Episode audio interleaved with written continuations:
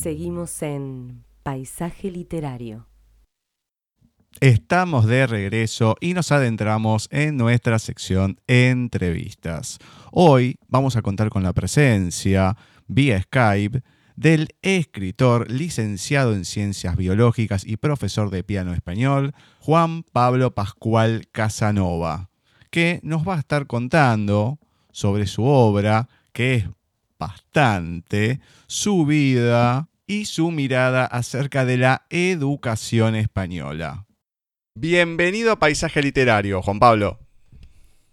Muchas gracias por haberme invitado. No, por favor, gracias a vos por dejarnos entrevistarte y que estés en este pequeño espacio de entrevistas de, de paisaje. Bueno, todo tranquilo, todo bien.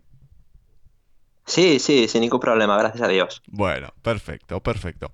Bueno, la primera pregunta que le solemos hacer a, todos los entrevistados que están por primera vez en el programa, como para romper el hielo, así, eh, para iniciar de alguna manera, es, en tu caso, ¿qué nos podés comprar de Juan Pablo Pascual Casanova en la voz de Juan Pablo Pascual Casanova? Bueno, pues a ver, eh, soy Juan Pablo Pascual Casanova, voy a cumplir 44 años, eh, nací en el 75 en la ciudad de Orihuela, en la provincia de Alicante, en España. Y bueno, desde pequeño eh, comencé mis estudios musicales en el conservatorio, que me llevaron a obtener el título de profesor de piano y compaginé los últimos años con la licenciatura de Ciencias Biológicas en la Universidad de Murcia. Y en el 2006 eh, conseguí la plaza de funcionario docente como profesor de música y en el, desde el principio, desde los 11 años, que me regalaron mi primer libro, por así decirlo, que me llamó la atención, que fue La historia interminable de Michael Ende, a partir de ese momento, pues me entusiasmé por la lectura y era un lector empedernido, no podía dejar de tener un libro en la mesita de noche. Y eh, fue en el 2008 aproximadamente cuando comencé a tener contacto con gente que no solo le gustaba la lectura, sino que también se dedicaba a escribir. Una compañera de trabajo que fue Amparo García Barberá, que también es escritora, pues eh, me hizo querer entrar en ese mundillo y eh, aunque tardé unos años, cierto sea, a partir del 2014 o así empecé a tomarme más en serio el querer escribir algo que, me gustara y, que me llenara. Y bueno, comencé pues divagando, como se comienza cuando uno no tiene muy claro cómo funciona este mundillo pero conforme fui avanzando y fui leyendo y fui aprendiendo, soy autodidacta en ese sentido, pues eh, ya en el 2016 publiqué mi primera novela, que es una trilogía que se llama El trono de los dioses, y ahora, en, hace un par de semanas, eh, publiqué la cuarta, después de terminar la trilogía del trono de los dioses, que es eh, El cementerio de la vida y estoy en maquetación y preparación de la que será mi última novela, que es Quien, quien arriesga gana. Bueno, genial. A ver, ¿cómo, cómo se compagina la, en tu caso, ¿no? La escritura, el ser licenciado en ciencias biológicas y profesor de piano, que lo has comentado, pero eh, son cosas si bien, bueno, la, música y la escritura tienen que ver con el arte, pero a la hora de, escribir, ¿influye?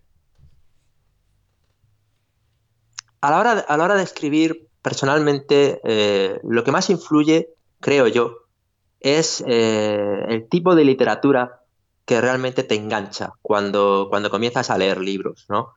Eh, yo con 18, 19 años, pues empecé a fascinarme con Tolkien, empecé a, leer los libros de, Margaret Weiss y Tracy Hickman, de, Dragones, eh, Dragonlance. Me encantaba todo ese tipo de, literatura eh, y, vivía con esa fantasía y de ese, mundo ajeno que, me evadía de, todo lo que me rodeaba. Y, luego, evidentemente, pues exploras otro, otro tipo de escritura. Eh, me gusta mucho la novela negra, me gusta mucho Camila Laspers, pero también me gusta mucho la novela histórica eh, o la historia novelada, como la trilogía del siglo de, de Ken Follett. Y, todo esto se compagina eh, simplemente eh, por, porque encuentras el libro que realmente te engancha en, la lectura. Yo encontré La historia interminable de Michael Ende y aunque luego en algunos momentos he de reconocer que, te, aburres un poco leyendo algunos libros, algún tipo de literatura, siempre encuentras alguna perla que te, que te renueva ese ansia por, por querer seguir leyendo y por querer seguir viviendo esas, esa, esa forma, ese mundo que, es diferente al tuyo. Yo en ese sentido pues he tenido la suerte de, aunque ha habido periodos en los que la lectura no me convencía, siempre he encontrado a Tolkien, siempre he encontrado a Carlos Ruiz Zafón, a Laura Gallego, que, me han hecho de nuevo sentir y vibrar con un libro. Y desde entonces no, no lo que es compaginar es, son como la docencia es, mi vida, evidentemente yo siempre he querido ser profesor, pero tienes que tener algo que, te vada de este mundo real y, para mí siempre ha sido la, lectura de, los libros, siempre ha sido así. O sea, ese cable a tierra que uno tiene que tener para salir un poco de esa bocanada de aire que se necesita de todo lo cotidiano, de la vida, de la, a lo mejor de la pesadez, de, lo, del día a día. es fundamental tener un, momento de evasión, un momento de, que tu mente deje de, pensar en, todo lo que te rodea. Eh, yo estoy casado, tengo dos hijos, tengo un trabajo, tengo muchas obligaciones, muchos deberes, pero también eh, en esos momentos en los que te, sientas y, y, coges un libro, aunque sea 10 minutos, 15 minutos, es como si, como si experimentaras una catarsis y, sintieras que, puedes estar en otro sitio. No es que, no es que la vida que lleves sea mala, es simplemente el, evadirse de, lo que te rodea. Y para mí eso la lectura, la lectura ha sido, ha sido fundamental. Claro, es cuando, cuando uno es chico, el, típico recreo, estás en el colegio y decís, bueno, recreo, bueno, me respiro un poquito de todo lo que estuvimos estudiando, aprendiendo, y bueno, es eso es esa cosa de decir, no sé si evadirse en sí, pero por lo menos algo, un tiempo para, para uno, eh, de algo que uno disfruta. O sea, alguno es una copa de vino, otro es el cine. Bueno, en tu caso, como en muchos otros, el poder disfrutar acá en Argentina, eh, me imagino que en España también pasará. Ves a mucha gente en, en los colectivos, en los buses mientras van a trabajar o en el, o en el subte, en el metro, eh, con un libro, aunque sean un par de estaciones, no importa, por lo menos en vez de estar ahí, uff, hasta que llego y todo, bueno, es distraerse con un, con un libro y obviamente que te tiene que gustar, porque leer por leer, bueno, es, es aburrido. Obviamente, eh, es, yo por ejemplo soy también muy aficionado al cine, me encanta el cine, pero la diferencia fundamental eh, entre ver una película y, leer un libro, aunque sea de fantasía, es el hecho de que en el libro eh, eres tú el que, el que te crea esa, esa película, esas imágenes, esa, esa situación, te la imaginas y te, te, entristece o te emociona o te, te, ríes o, y eres tú el que, el que con tu imaginación te estás montando esa, esas situaciones que estás leyendo. Entonces el, el, trabajo es doble, no solo en lectura, sino también es imaginativo en una película, evidentemente, que me encanta el cine, pues eh, lo tienes hecho, ¿no? Eh, lo ves, te puede gustar más, te puede gustar menos, lo hubieras hecho de una manera, lo hubieras hecho de otra, pero eh, la gran diferencia que el, el, cine no, puede alcanzar con, los libros es que los libros estimulan tu imaginación, te, te, hacen ver... Luego cuando ves una película, por ejemplo, y ves la adaptación, pues tú dices, pues aquí me lo imaginé así, aquí no me lo imaginé así, me gusta más o me gusta menos, yo creo que te gusta más o te gusta menos en base a la comparativa que haces con tu subconsciente cuando estabas leyendo ese libro y, lo comparas con las imágenes que, estás viendo. Para mí la lectura es, es fundamental. De hecho, eh, yo mm, incluso cuando no tengo tiempo de leer, yo trabajo lejos de casa, por así decirlo, tardo unos 45 minutos en llegar a, a mi trabajo. y, siempre voy escuchando audiolibros. O sea, mm, consigo audiolibros y, y, los voy oyendo y voy, voy disfrutando de lo que sería pues una situación en la que a lo mejor esos 45 o 50 minutos pues se te hacen largos y tienes que llegar y tienes que estar. Y, para mí es, la gente escucha la radio, yo, yo escucho, escucho audiolibros.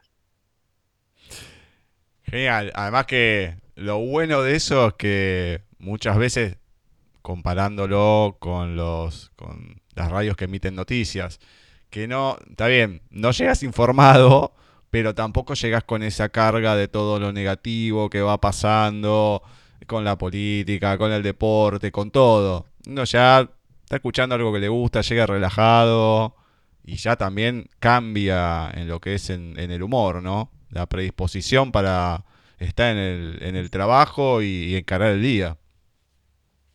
Por supuesto, eh, si yo cuando llego a casa y, eh, tengo la comida o cenamos, cenamos con el telediario normalmente y ves noticias de, todo tipo y, la verdad es que últimamente tal y como está girando el, universo de, las noticias es bastante deprimente en ese sentido. Entonces estás informado, sabes lo que pasa, tienes tu opinión, pero realmente cuando yo voy al trabajo y, escucho mi audiolibro y me vado, luego llegas como más fresco, como con más ganas de de hacer las cosas bien y por qué no vas contaminado, entre comillas, por, por todas esas noticias que hoy en día, pues la verdad es que no, son nada agradables.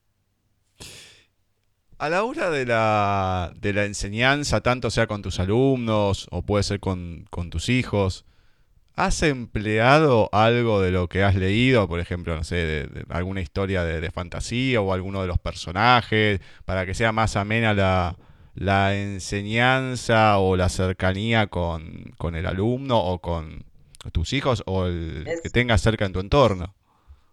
Sí, evidentemente es fundamental. Ya, ya no tanto el, hecho de utilizar eh, a lo mejor personajes o alguna característica especial de determinado personaje o determinada novela, pero sí es cierto que mm, por la lectura pues eh, conoces eh, muchas cosas diferentes o y a lo mejor, pues si los chavales están un poco despistados o tal, y, les cambias el tema, no, les, no les estás hablando de, lo que están dando, y los necesitas reenganchar de nuevo para que te vuelvan a prestar atención, pues sí que puedes emplear a lo mejor pues eh, anécdotas o este libro o eh, Drácula de Bram Stoker, esto sí que sí que te hace pasar miedo por algún tema que surge, ¿entiendes? Siempre intentar eh, interrelacionar o cuando recuerdo cuando El Señor de los Anillos se estrenó y tal, y, los chavales, pues evidentemente cuando llega un momento en que los, críos también se cansan, ¿no? Porque son muchas horas seguidas y yo lo entiendo y a lo mejor llevas media hora de clase y están un poco ya despistados y tú dices, bueno, voy a utilizar aquí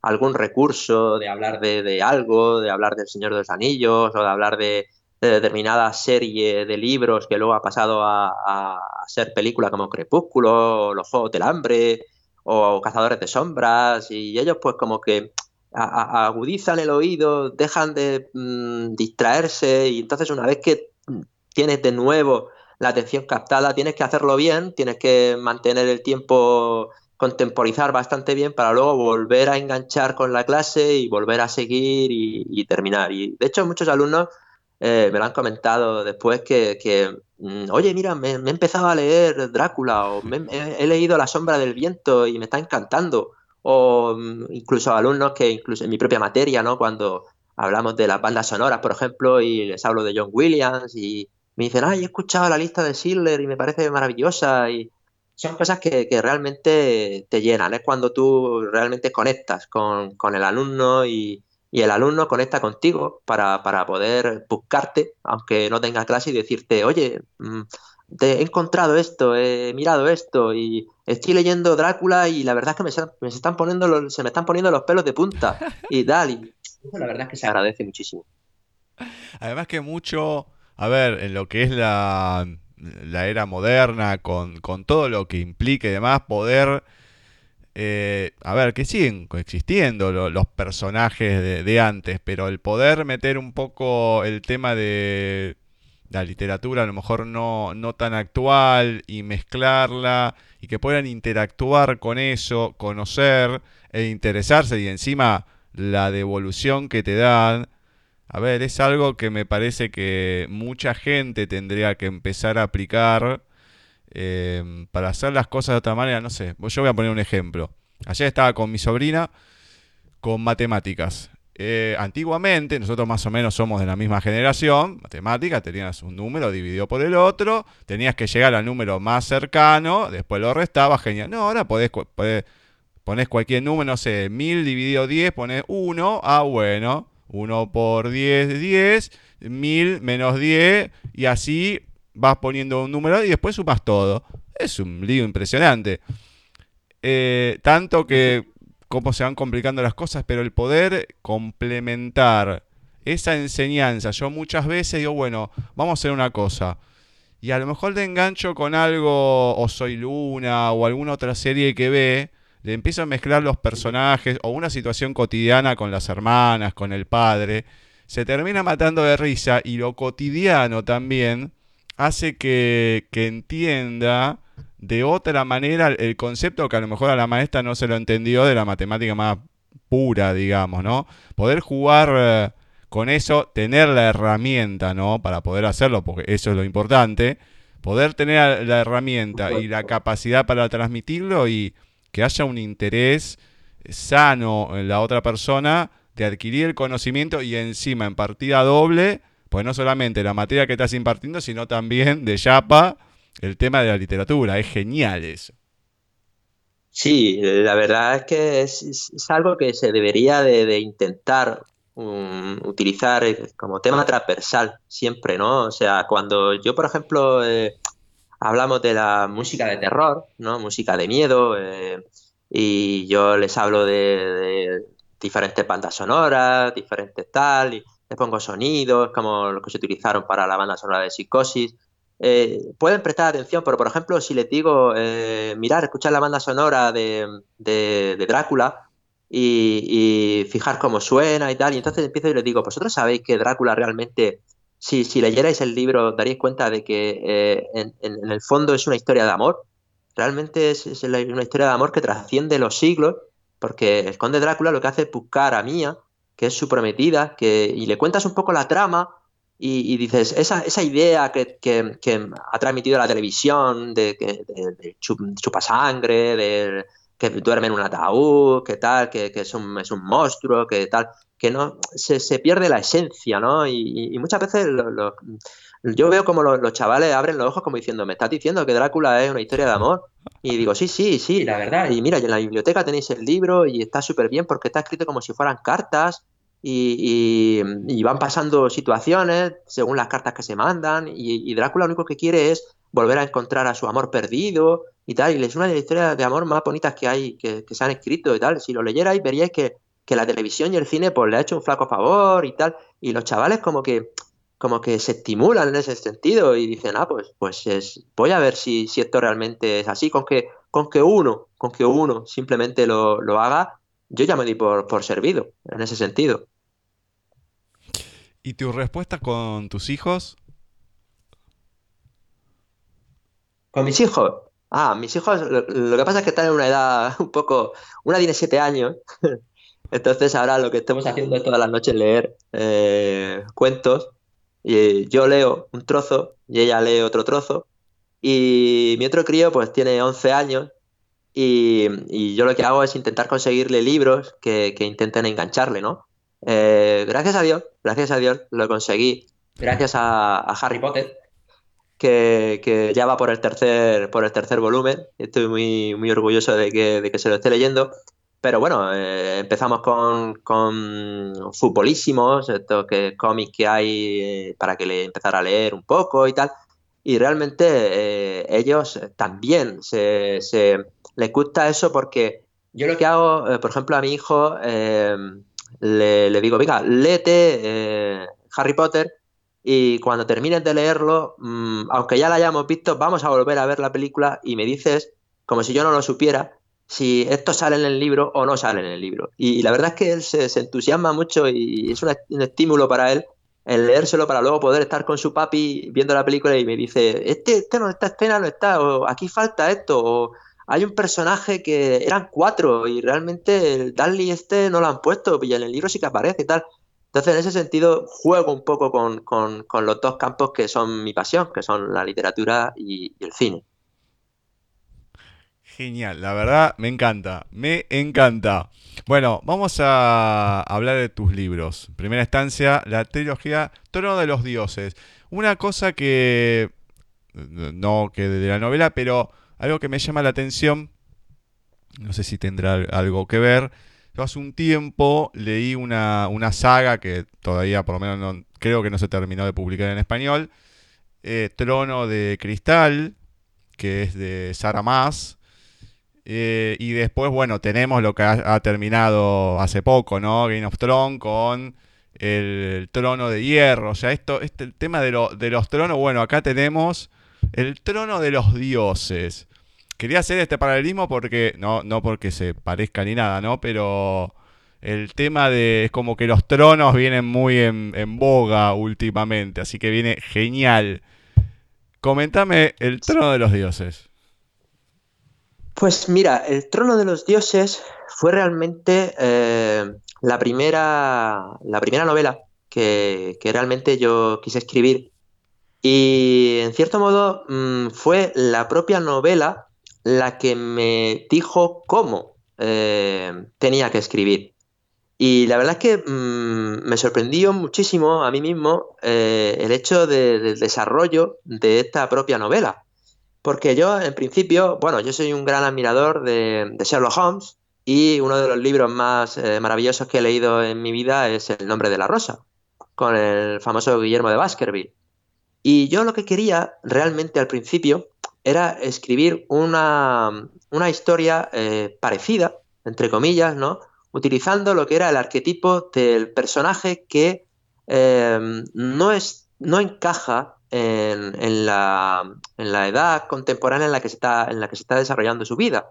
Guillermo de Baskerville pues utiliza la razón eh, contra todas las creencias religiosas o tenemos a Sherlock Holmes que utiliza la lógica eh, pero para poder averiguar casos que parecen de temática sobrenatural.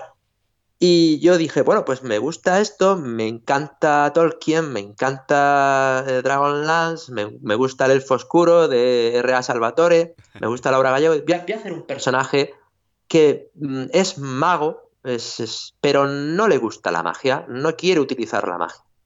Y entonces comencé a escribir, yo me hice una especie de borrador de cinco o seis páginas donde más o menos tenía mi historia montada. Y fue muy curioso porque eh, comencé a escribir y conforme iba avanzando la, historia del trono de los dioses, que en principio no se llamaba el trono de los dioses, se llamaba el renacer de los dioses, porque mi idea era, era totalmente diferente. Y, es, es, a lo que voy. Conforme fui escribiendo, eh, me chocó mucho porque el propio personaje del libro, eh, Orlok, que es un brujo, mm, llegaba a determinados momentos en los que me daba la sensación de, que me preguntaba, mm, vale, a mí no me gusta usar la magia, pero ¿de dónde viene la magia? O sea, mm, ¿cómo se ha creado la magia? Y, yo, digamos que parece un poco de locura, ¿no? Pero yo rechazaba eso y decía, bueno, venga, eh, vamos a seguir y voy a seguir mi, mi esquema que tengo aquí, que me ha costado mis meses de, elaborar y tal, pero, pero no podía, no podía, no podía. Y terminé el primer libro y, tenía como un sabor agridulce, ¿no? Me gustaba la historia, me gustaba el planteamiento, el personaje me gustaba, pero realmente no me llegaba a, llenar el proceso de escritura. Con esto, pues, eh, en un lapso de tiempo que hubo ahí, comencé a escribir la segunda parte, y eh, llegó un momento en el que el personaje ya no me dejaba en paz. Me decía, mira, yo quiero saber de dónde viene la magia. Y si no me lo dices, pues evidentemente no voy a seguir trabajando contigo, por así decirlo. Y eh, fue muy curioso porque, eh, claro, yo no sabía cómo continuar y una de las veces pues me, puse a escribir y mm, fue como algo para mí mágico porque el, personaje empezó a decirme qué quería hacer, qué quería decir, qué quería investigar, em, por dónde quería ir. Y, en ese momento me dejé llevar. me dejé llevar y me dejé llevar de una manera que en, prácticamente seis meses no solo escribí la segunda parte, sino que escribí la segunda y la tercera. De hecho, eh, surgieron personajes, o sea, el borrador inicial lo, tiré a la basura y eh, terminé escribiendo un libro que realmente eh, convencía tanto a mi personaje como a mí de cuál era y cuál había sido el verdadero origen de la magia en, nuestro mundo. El, personaje que da nombre al, tercer título de la trilogía es Magius y, él es el, realmente al final el, verdadero protagonista. Y el cambio del, el uso del trono es porque el propio Magius eh, tiene un discurso eh, al final del, del libro en el que él reivindica el poder de, de los seres humanos frente al, origen, de, al que le da el origen de esa magia, como para poder utilizarla o no. Y, él, escribiendo, surge la frase de que eh, los seres humanos son los que realmente están sentados en el trono del poder, en el, en el, en el trono de los dioses. Somos nosotros los que les da poder a los dioses. Y en base a esa, esa frase, pues eh, se quedó el, título de, del trono de los dioses. y eh, para mí fue un descubrimiento de, cómo eh, debía yo escribir.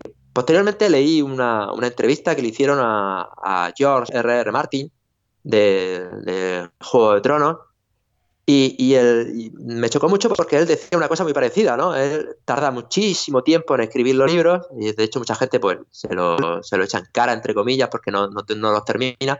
Y él dijo que había dos tipos de escritores, que eran los arquitectos y los jardineros.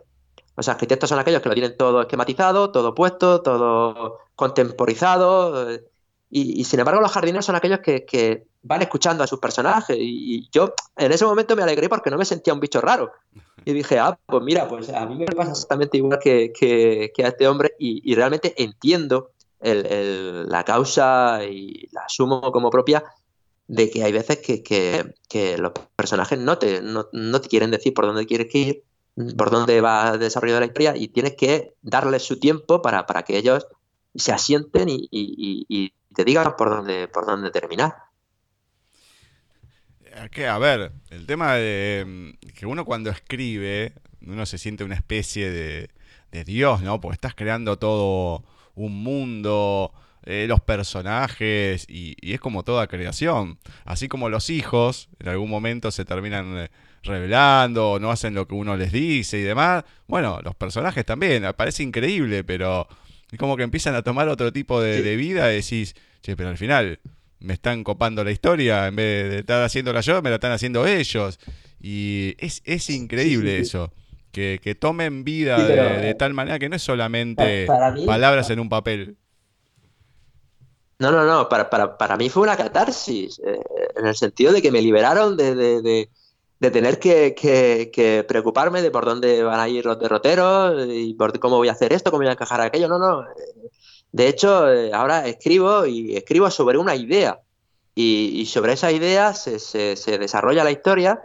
Y, en esa historia, pues, pues los personajes eh, me, lo, me, lo, me, lo, van, me lo van diciendo, me lo van comentando.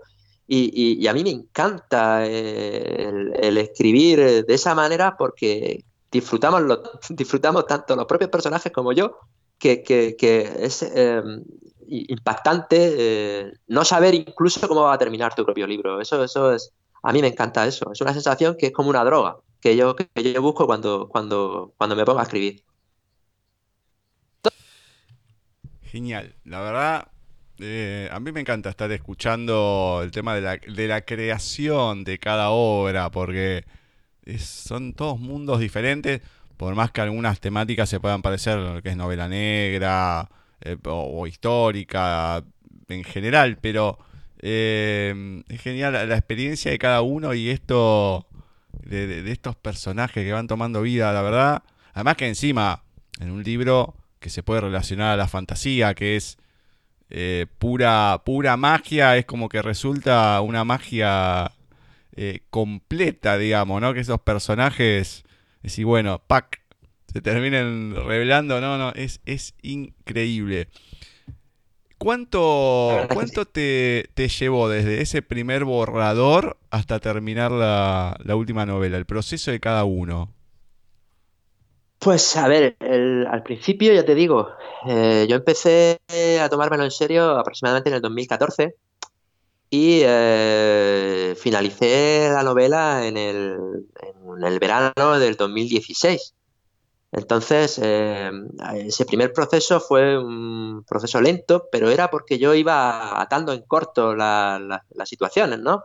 Los críos también eran más pequeños y tenían menos tiempo y el proceso es más largo y, y tienen más dudas de si esto realmente... Llega un momento en el que te tienes que liberar de la atadura de decir y decirte a ti mismo, mira, estás escribiendo para ti, no estás escribiendo para los demás, escribe mm, lo que a ti te realmente te gusta. Y, luego, eh, en el 2016, cuando terminé, pues hubo ahí un lapsus de tiempo en el que yo pues tuve que meditar un poco cómo, cómo hacer eso, cómo continuar esa historia. Y ya te digo, en, en apenas entre 8, 10 meses de tener una fiebre creativa porque el personaje me decía, el otro personaje surgía, eh, la historia se encaminaba sola, pues eh, prácticamente hice los dos libros de, una tacada. Y, lo terminé eh, pues el año pasado, en el verano del 2018, terminé, terminé la trilogía completa y ya pues la, la publiqué, la publiqué en Amazon. Y con el otro libro, pues eh, he tenido una experiencia muy similar. Lo que pasa es que es muy diferente, es una temática totalmente distinta y en ese sentido pues habré tardado un año, año y algo en terminarlo. Muy bien, ahora te voy a preguntar eh, sobre un libro que no tiene nada que ver con la ficción, ¿no? Ley Orgánica Deseable de Educación. Este ensayo que has escrito, ¿de qué trata? A ver, eh, ese ensayo fue un, momento de, rabia, por así decirlo. Eh, en España hemos tenido muchos recortes en educación. Eh, a los profesores pues nos ha aumentado el número de horas lectivas y poco a poco se ha ido aumentando la, cantidad de tarea burocrática, por así decirlo, ¿no? ajeno a lo que es el, el proceso de enseñanza-aprendizaje y, mm, hubo un momento en el que estos vídeos que mandan por, Facebook y por WhatsApp, en el que había un vídeo que se llamaba Juicio a la Escuela, que, se hizo viral en, su momento. Y eh, digamos que en ese vídeo, pues dadas las circunstancias coyunturales de la situación en la que nos encontrábamos, digamos que hablaban mm, no de lo que hemos hablado antes, de intentar captar la atención del alumno mediante temas transversales que ayuden a enriquecer su, cultura o su conocimiento o sus ganas de conocer más cosas, sino que hablaba de que la escuela no funcionaba, de que la escuela tenía que, dar un giro de 180 grados y, por así decirlo, eh, le echaba la culpa un poco a, no tanto a, las jerarquías, ¿no? Eh, de educación, ¿no? A los políticos, sino también a los profesores y un poco, em, digamos que decían que esto no funcionaba, ¿no? Y a mí me chocó, me chocó, entonces yo, eh, el, ensayo en sí comenzó simple y llanamente por, escribir una imaginaria respuesta a ese vídeo que dura unos cinco minutos en el que un abogado pues intenta em, eh, machacar a la escuela, sus métodos o sus tradiciones y su tal, eh, como, como, algo que no consigue eh, sus objetivos y, yo mm, sentí como que me atacaban en mi, en mi labor docente, porque evidentemente habrá profesores buenos, habrá profesores menos buenos, pero si uno es profesor, pues lo que intenta hacer es enseñar en la medida de lo posible y con, su, con sus características o con su su forma de, hacer las cosas. Pero eh, esa generalización fue la que a mí me, chocó. Entonces comencé a escribir una respuesta imaginaria a, todos los argumentos que ese abogado esgrimía en el, juicio. Y, esa respuesta se fue alargando, se fue alargando, fue tratando otros temas eh, diferentes, como las horas lectivas de los profesores, la burocracia de los profesores, la, cantidad de materia que tienes la obligación de darle a los alumnos, la burocracia en, un, instituto. Hasta cierto punto, eh, he de decir que también un poco eh, eh, estaba, entre comillas, y no quiero pecar de soberbia, pero estaba un poco legitimado porque en esa época yo era eh, director de un instituto de secundaria y entonces sabía perfectamente a, lo que, a lo que me estaba enfrentando y, realmente las dificultades que hay de, en base a todos esos elementos que no forman parte realmente del proceso de enseñanza-aprendizaje, cómo entorpecen la labor del profesor y cómo dificultan eh, la labor de, aprender de un alumno. Y a partir de ahí, pues salió un ensayo que, como aquí en España hemos tenido leyes que cada una pues ha sido conocida por, por sus siglas, ¿no? Tenemos la LOCE, tenemos la LOE, tenemos la LOCSE, tenemos la LONCE. Y entonces a mí se me, se me ocurrió que en plan irónico o jocoso eh, titulé mi libro como la LODEDE, que es la Ley Orgánica Deseable de Educación. Y, pero vamos, eh, fue un ensayo en un momento de, de, exaltación o de defensa de, la labor docente que, publiqué sin, sin, sin, más pretensión que el desahogo personal. o sea, fue una cosa rápida y, me quedé más tranquilo, por así decirlo. Hay algo de lo que dijiste al último que tenés mucha razón. Ahora todo es eh, en las siglas. De todo. Y yo, si te perdiste algo y vos decís, eh, tío, ¿qué están hablando? No, porque empieza a decir así, eh, no, entiendo. O sea, ¿qué, ¿qué es esto? Y tenés que estar googleando, yo por lo menos, ¿qué corno significa las siglas esas que están... Ah, es esta serie o esa, ¿qué? Loco, dejate de joder. Perdón por la expresión, perdón, perdón, me salió del alma. Pero, decir las cosas como son. El, castellano es tan rico. Decir la palabra completa. Qué, qué cosa de decir las cosas acortadas. sí, increíble.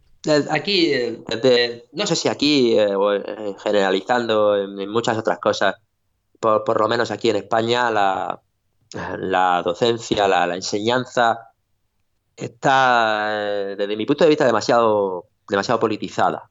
O sea, ellos intentan siempre cambiar eh, lo anterior porque, porque lo mío eh, lo tengo que hacer porque estoy en el poder y lo tengo que cambiar. Entonces, eh, esa, esa idea de que cada cuatro años, cada siete años, cada ocho años se cambie el sistema educativo, se cambie el número de horas por materia, se cambien las materias, se cambie pues evidentemente descoloca, descolocas a todos. Y, vamos a aumentar el número de horas de esto y vamos a quitar esta materia porque no sirve y vamos a poner esta otra porque es muy importante y tal. Y realmente yo creo que el problema fundamental aquí, o, no sé si aquí solo o en, el resto de los países, no sé cómo, cómo andará la situación, pero es el hecho de que, de que eh, una ley de educación debe, debe estar hecha por, por gente integrada en la educación. Eh, los profesores, los alumnos, los padres, los y, no debería de, ser una ideología política, que, y ni siquiera ideología política lo puedo llamar ya, porque ya la ideología política casi prácticamente se, está diluyendo con, con, la economía. Es que tengo que cambiar esto porque no es mío, simplemente. Entonces, como no es mío, pues evidentemente como yo soy de otro color, pues tengo que cambiar esto porque, porque no es lo mío. Y, lo único que estás haciendo es un flaco favor a, la sociedad y, al futuro de, tu propia población. Yo lo veo así. si me equivoco, pues evidentemente pido, pido disculpas a aquellos que no estén de acuerdo conmigo, pero yo desde mi, punto de vista, opinión personal, lo veo, lo veo así. No, no, tenés toda razón, yo lo veo exactamente igual, porque uno ve que cada o cada dos años van cambiando, digo, pero si esto funcionaba bien y no hay inconvenientes, se entiende, eh, ¿por qué cambiarlo? Porque lo, no sé, lo puso el partido político contrario, lo que fuera. Es como dijiste, es todo más relacionado a la política que a una cuestión organizativa o de practicidad. Vos decís, bueno, hay cosas que tienen, no sé, mil años, hay que cambiarla porque hay que actualizarla, no sé, el código penal o lo que fuera, por lo menos acá en Argentina. Bueno, sí, está bien, no puede tener una ley de 200 años, que hay cosas que cambiaron, pero las cosas que funcionan, o sea, mm. estar cambiando por cambiar, por hacer algo, Yo, yo, yo, por ejemplo, eh, en el, en el, en el vídeo de juicio a la escuela, ¿no? El, abogado acusador, por así decirlo, pues evidentemente es una persona que dice cosas muy grandilocuentes, unas ideas muy, muy llamativas, muy, muy actuales, muy contemporáneas, ¿no? Lo defiende con, con una, un gran léxico, una gran eh, carga de razón, ¿no? En su en lo que está diciendo, y, pero claro, eh, yo, yo lo que le preguntaría, lo que le preguntaba a ese hombre es decir, vamos a ver, tú quieres cambiar un sistema educativo que me parece muy bien, todo se tiene que cambiar, evidentemente, pero siempre para mejorar y con el consenso de todos, está claro, pero quieres cambiar un sistema educativo que es el que te ha hecho a ti ser como eres. Mm. No, no eres tú el que te has hecho abogado con el sistema educativo que te ha hecho tan buen abogado tan, tan, tan, tan vehemente, tan, tan grandilocuente, con, con esa facilidad de palabra. ¿Por qué quieres cambiar un sistema educativo que te ha educado a ti de esa manera? Sería, sería la primera pregunta que yo le hacía en el libro. Y a partir de ahí vino todo lo demás. Entonces, una cosa es que, como tú dices, una ley que tiene 200 años, pues evidentemente los tiempos cambian, las personas cambian, la, tecnología cambia, avanza, las situaciones sociales cambian. Hay que cambiar eso, evidentemente pero una ley detrás de otra cada cuatro años, cada seis años, cada cinco años, y ahora vamos a dar esto y ahora lo otro y no sé qué y no sé cuánto. Eh, ese es el problema. O sea, puedes modificar eh, hasta cierto punto con el consenso de los demás lo que hay, pero, pero borrón y cuenta nueva, ¿no? En ese sentido, ¿no? Yo creo que habla un poco de la inutilidad de, de los que están votando esas leyes directamente. Si lo tienen que cambiar tan seguido, y bueno, piensen en quién los están poniendo esos proyectos, quién los votan, que son realmente los que se equivocan. Si tanto lo tienen que cambiar tan seguido. Te paso ahora al cementerio de la vida. Sí. Pues eh, el cementerio de la vida, de la vida realmente la última, eh, la penúltima novela que, que he escrito que se publicó hace, pues nada, 15 días aproximadamente, más o menos, en, de nuevo en, Amazon. Y es una historia que, que gira en torno a, la, vida que, la gente lleva hoy en día. Hoy en día eh, la gente lleva una vida frenética. O sea, nadie, nadie se para a pensar ni un solo segundo porque tampoco es que le den tiempo a pensar ni un solo segundo. Eh, en, nada. Tienes que tenerlo todo y lo quieres que tener ahora y eso se refleja mucho en, todo, lo que, en todo lo que nos rodea, ¿no? Las prisas de la gente, esa velocidad. Y, el problema es que aplicamos eso a todo. Eh, si tú buscas eh, ser feliz o buscas un momento de, tranquilidad o buscas un momento de felicidad, lo tienes que hacer deprisa. lo tienes que hacer rápido, lo tienes que hacer ya, porque no tengo tiempo, no tengo tiempo y voy a ser feliz 10 segundos y después voy a volver a lo que estaba haciendo y, eh, en ese sentido, eh, El cementerio de la vida eh, es una novela para mí muy, personal porque he ido cogiendo de aquí para allá no solo vivencias personales, sino también vivencias de, otras personas que conozco y, y un poco después de meditarlo mucho y, pensarlo mucho, pues llegué a una, a una conclusión, eh, que es realmente lo que, lo que expongo en el libro, ¿no? En el libro realmente eh, la pregunta que lleva como subtítulo es si deseas, conocer el sentido de la vida. Y yo creo eh, tener una idea de lo que desde mi punto de vista debería de ser el sentido de la vida.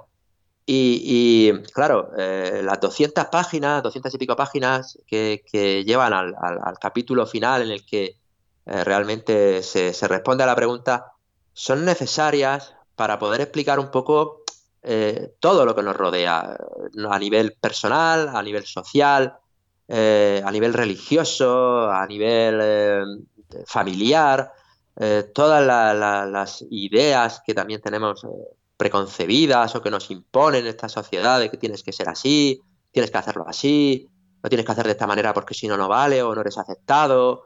Y, en ese sentido, eh, yo, yo he tenido que, que, manejarme en muchas situaciones de ese tipo y, comencé a escribir eh, simplemente por, por, porque la, quería transmitir esa idea.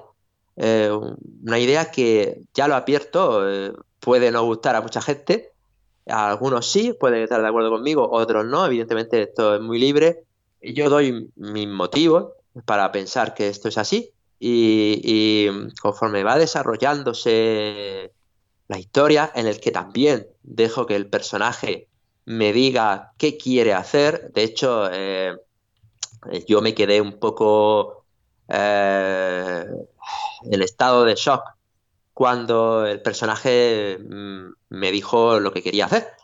Y, me costó eh, pues fue duro tener que escribirlo, pero, pero fue, fue así y, forma parte del proceso creativo que hemos hablado antes y, que me hace, que me hace disfrutarle de, cómo escribir. Realmente eh, El cementerio de la vida no es ningún libro de autoayuda, o sea, es un libro eh, que se podía catalogar de, fantasía social, por así decirlo, contemporánea. Es un libro de, filosofía social, es un libro en el que se tratan muchos temas que hoy en día eh, están todos a la orden del día. De hecho, la novela se desarrolla en una semana, que es la última semana de octubre del año pasado, eh, y, se trata temas muy diversos, muy diversos. Utilizo uno de los personajes como, como abogado del diablo, ¿no? Para intentar ah, hacerle ver al protagonista si realmente tiene o no tiene razón.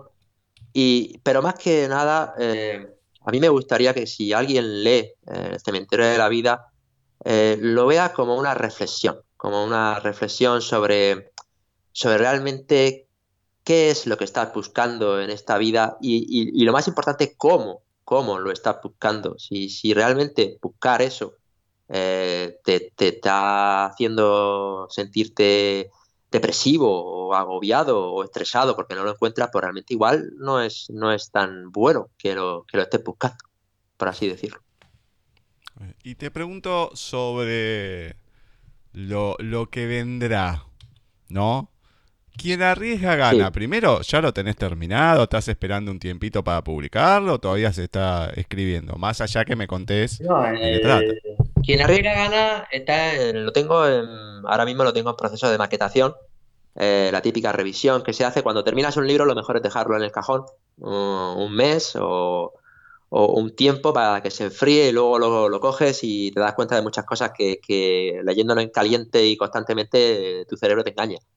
Entonces lo tengo, lo tengo ahí en, ese momento, pero es algo totalmente diferente. O sea, empecé con una trilogía de literatura fantástica, seguí con un libro de filosofía o de, ayuda, de autoayuda, no, de, rasgos sociales, de fantasía social. Y estoy terminando con, una, con un libro que yo dudo eh, cómo calificarlo, pero es un libro de eh, una comedia erótica, por así decirlo. Es un, es un libro donde quiero que la gente se ría, eh, que se ría mucho, que se lo pase muy bien con los personajes que he hecho. Son personajes muy, muy divertidos, son personajes muy, muy tranquilos. No, no utilizo ningún, en ninguno de los libros suelo utilizar eh, artificios literarios, eh, comparaciones, ni eufemismos. Es un lenguaje como muy modesto, muy, mm, muy directo al pueblo, ¿no? Que, pero eh, me, divertí, me divertí muchísimo. Después de escribir El cementerio de la vida necesitaba divertirme escribiendo y cogí una idea que, tenía de muchos años atrás y hice una comedia que en algunos momentos pues tiene sus momentos de erotismo que, hacen pues que la gente se, intente eh, imaginar una historia. No es, no es un erotismo directo, es un erotismo muy indirecto en el que si tú no te estás imaginando realmente fuerzo, fuerzo por así decirlo al lector, a que se imagine qué, qué significado hay entre líneas en, esa, en esas páginas que está leyendo para que él mismo se, se imagine esa situación y, disfrute con ella. Bueno, antes de finalizar, ¿tenés algún fragmento de algo de todo lo que nos has comentado para leer? Pues si quieres te puedo leer un par de fragmentos. Eh, pues te puedo leer, por ejemplo, un trocito de del trono de los dioses, por ejemplo, y te puedo leer un trocito del cementerio de la vida, si tú, si tú quieres. Perfecto, te escucho. Va, a ver. Bueno, eh, para ponerte un poco en contexto, pues es, eh, es un capítulo del nacimiento del protagonista del tercer libro, de Magius, en el que pues eh, una familia humilde pues tiene su tercer hijo y el parto ha tenido muchas complicaciones y parece ser que la madre pues no va no va a sobrevivir, ¿no? Entonces el marido entra en la habitación y eh, se acerca a su mujer y eh, comienza, pues, eh, después de una breve charla, le dice, ¿has decidido ya cómo lo quieres llamar? preguntó con una media sonrisa. Desde que tuvieron el primer hijo, Agnus había insistido que era ella la que tenía derecho a ponerle el nombre, pues era ella la que lo había llevado en su vientre durante nueve meses y la que, según ella, mejor lo conocía. Marty nunca se había negado a ello. Amaba a su mujer por encima de todo y sabía que aunque su idea era medio en serio, medio en broma, no podía negarle nada. Sí, ya lo he decidido. Agnus intentó incorporarse, pero se detuvo con un gesto de dolor. Marty se alarmó y le puso una mano en el hombro impidiendo que se levantara. Dámelo, por favor. Quiero tenerlo por un momento, le suplicó Agnus. Marty miró por a la matrona, que observaba la escena desde la distancia, pidiendo con los ojos su consentimiento. La matrona asintió levemente con la cabeza. Voy a recoger todas mis cosas, dijo Rosmar, al mismo tiempo que se dirigía hacia la puerta. Comprendió que aquellos eran los últimos momentos de los que iban a disfrutar juntos, y debía respetar la intimidad de ambos en la que sería sin lugar a duda su despedida. Marty se lo agradeció con la cabeza a la vez que rodeaba la cama para poder coger al bebé y depositarlo con cuidado en el regazo de su madre. El niño protestó levemente, pero de inmediato se tranquilizó al sentir el calor humano del cuerpo de su madre. Seguía con los ojos cerrados, pero sus rígidas manitas se movían como si intentara coger algo. Agnus miraba con dulzura a su bebé, le acarició la pequeña cabecita mientras hacía pequeños sonidos chasqueando la lengua intentando que se calmara. Estaba mal que lo pensara, pero era el más hermoso de sus tres hijos. Lástima que no pudiera compartir el resto de su vida con él, y ver cómo poco a poco se iba convirtiendo en un hombre. Volvió a apretar los labios haciendo un esfuerzo por no romper a llorar, aunque ya no le quedaba fuerza ni para eso. Marty confundió el gesto de su mujer con una molestia e hizo el amago de llevarse de nuevo al bebé, pero Agnus se lo impidió abrazando con más fuerza a su hijo. Marty se había vuelto a sentar a su lado en la cama y observaba la escena compungido y sin poder decir nada. Pasaron varios minutos y el bebé seguía inquieto y cada vez se movía con mayor energía. ¿Cómo se llamará, mi amor? preguntó Marty. Se llamará Magius. El nombre sorprendió a Marty. No era un nombre muy usual, pero no dijo nada. Era la última voluntad de su mujer y la respetaría. Al oír su nombre, el bebé abrió los ojos de golpe y se quedó mirando fijamente a su madre. Parecía que los observara y fuera consciente de la situación y de lo que allí estaba sucediendo. Y en cierto sentido, daba un poco de miedo ver a un bebé recién nacido mirar a su madre con tal intensidad. Marty y Agnus se quedaron prendados de aquella intensa mirada, de aquellos ojos oscuros y penetrantes, y entonces sucedió. El bebé, con sus erráticos movimientos, logró al fin poner su pequeña mano en la mejilla de su madre. Parecía un acto de consuelo, pero nadie estaba preparado para lo que sucedió después.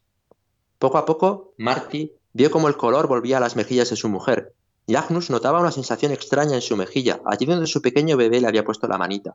Un ligero cosquilleo le fue recorriendo el cuerpo al mismo tiempo que notaba cómo la vida volvía a inundarla de nuevo. La visión defuminada que le impedía ver con claridad desapareció, y sintió un nuevo vigor que la embargaba.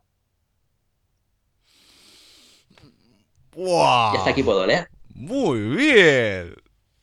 Pero esto es del tercer libro. ¿Cómo? ¿Esto de qué libro es de, del trono de los dioses? Eh, de Magius, del trono, del trono de los dioses. Dios mío. Impre- me encantó. Me encantó. Me alegro. Me alegro. Increíble. Si Bueno, ¿Quieres que puedo leer un trozo de, del cementerio de la vida? dale.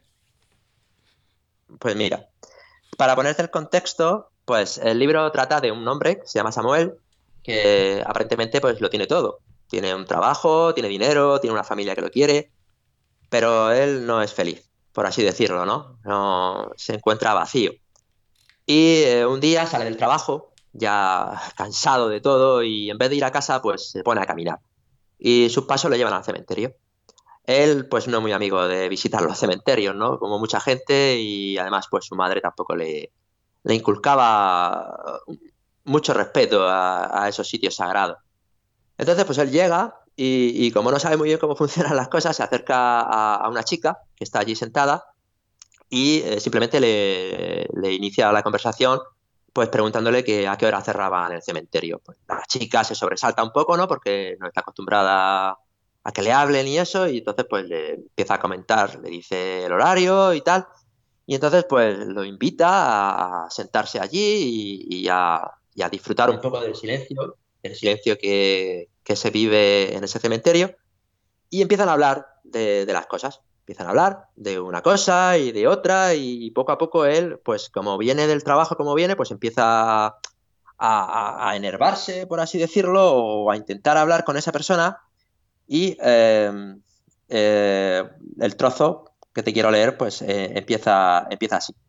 Pues sí, dijo Samuel, fingiendo seriedad.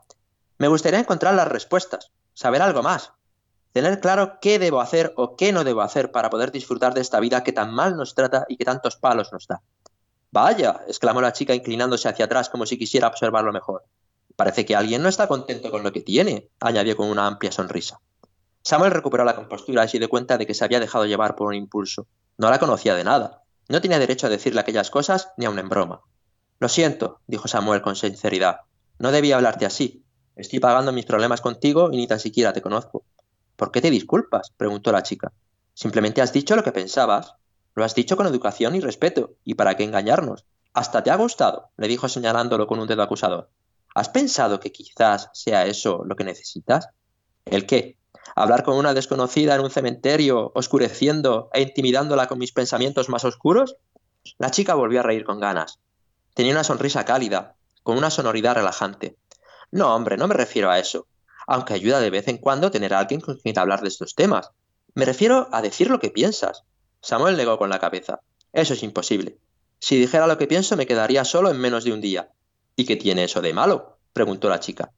A nadie le gusta estar solo, argumentó Samuel. Todos necesitamos compañía. Eso está claro, respondió la chica, pero mírate ahora. Levantó las manos con las palmas extendidas hacia él. En estos momentos, sin decir lo que piensas, estás en un cementerio, hablando con una chica que no conoces y que seguramente piensas que no tiene la suficiente experiencia en la vida como para que te entienda.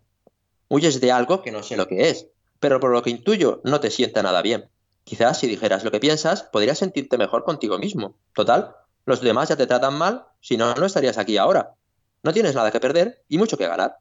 Quizás tengas razón, pero no es eso exactamente lo que quiero decir, respondió Samuel buscando las palabras exactas que expresaran adecuadamente lo que quería decir.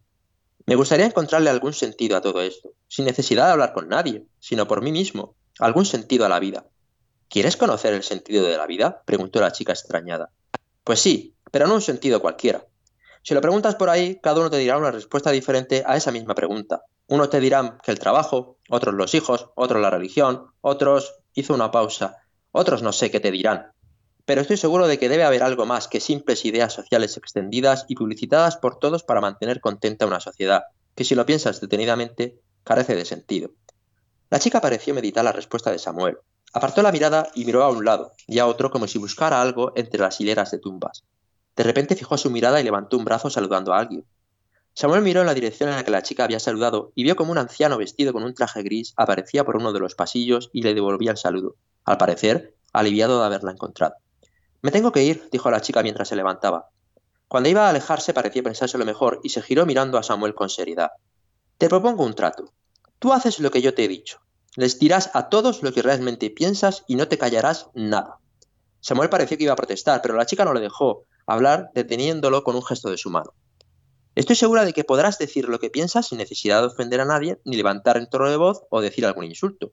Se calló por un momento sopesando esto último, aunque quizás sí pueda soltar alguno, añadió con una sonrisa. Yo tengo que venir todos los días de esta semana.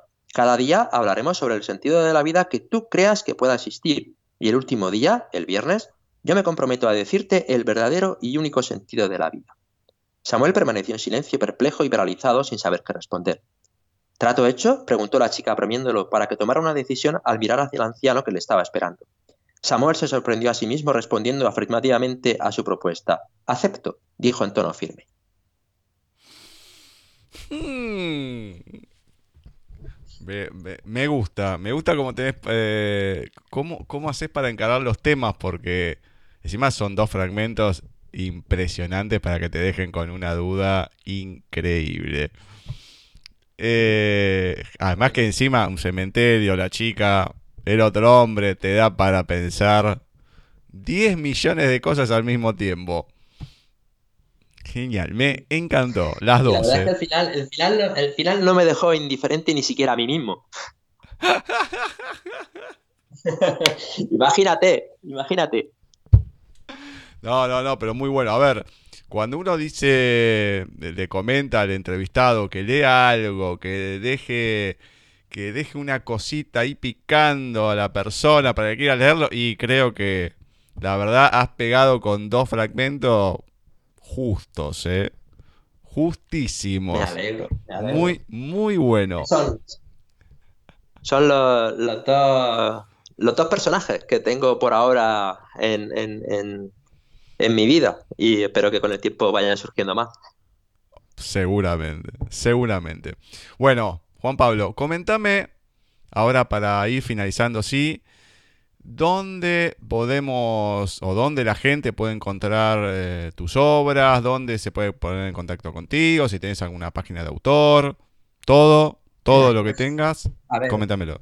Eh, realmente la verdad es que en este tipo de cosas tienes, tienes dos opciones, ¿no? Eh, tienes la autopublicación o tienes la coedición o tienes, o si tienes la suerte de mandar tus obras a alguna editorial y que la editorial pues quiera quiera eh, ayudarte en el proceso, ¿no?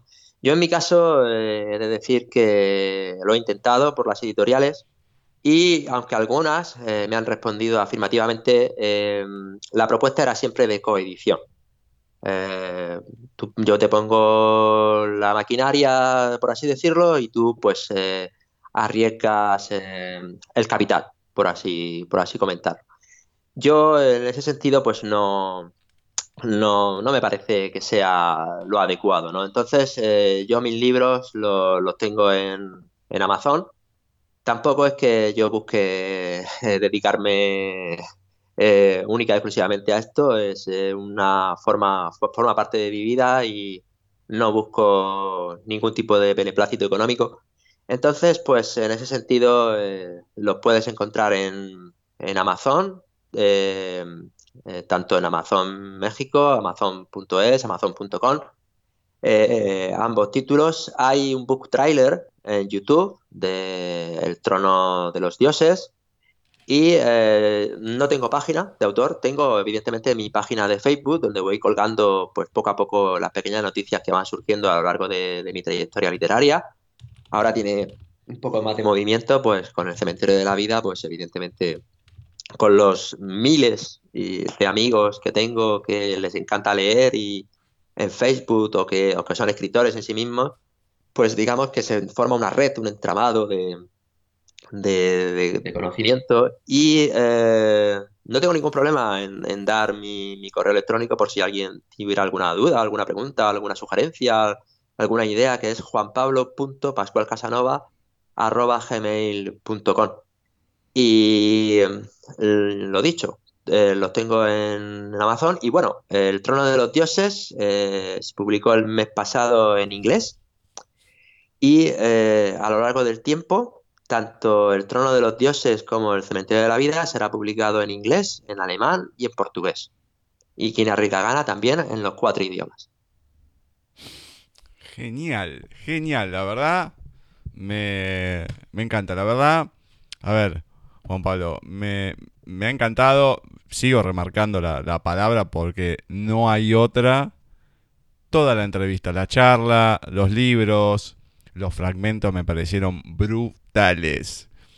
Y, también, bueno, la manera un poco de... Que, ¿Eh? que los libros se pueden leer gratis. O sea, el que tenga Kindle Unlimited puede, puede leerlo sin ningún problema. Y el que tenga un Kindle lo puede conseguir por, por un precio de, de, vamos, ahora mismo está en 99 céntimos. O sea que si tienes un Kindle y, y quieres leerlo, si estás suscrito en al límite lo puedes leer gratis y si no, pues la verdad es que es un precio bastante aceptable para, para la cultura.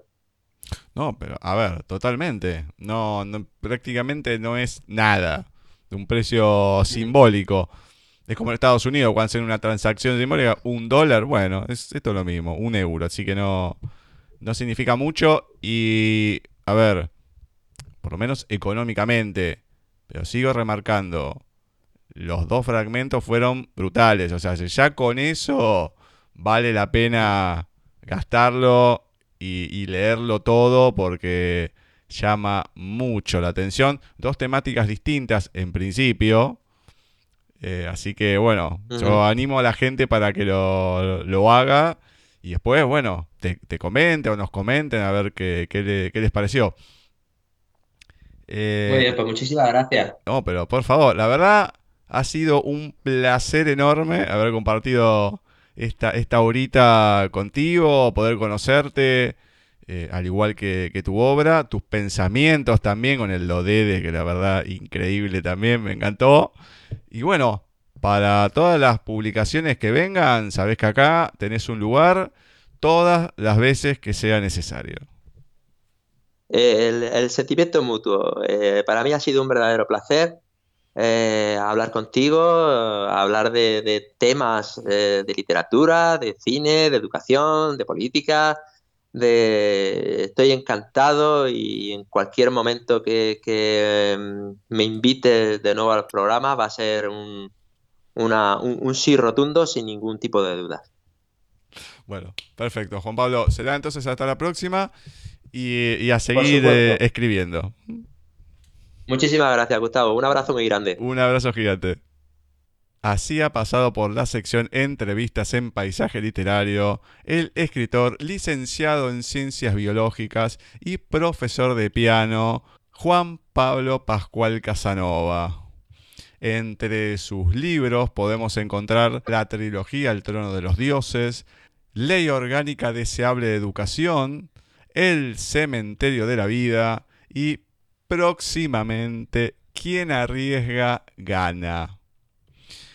Le agradecemos nuevamente a Juan Pablo por haber querido participar en las entrevistas de Paisaje Literario, habernos prestado un poquito de su tiempo para poder conocerlo, a él, a su obra, que ustedes también lo puedan conocer, disfrutar. Bueno, invitamos a que lean sus historias, que tiene de diversas temáticas, desde el Lodede hasta el tono de los dioses, etcétera, etcétera, etcétera. Tiene mucha variedad y tiene mucho por venir también.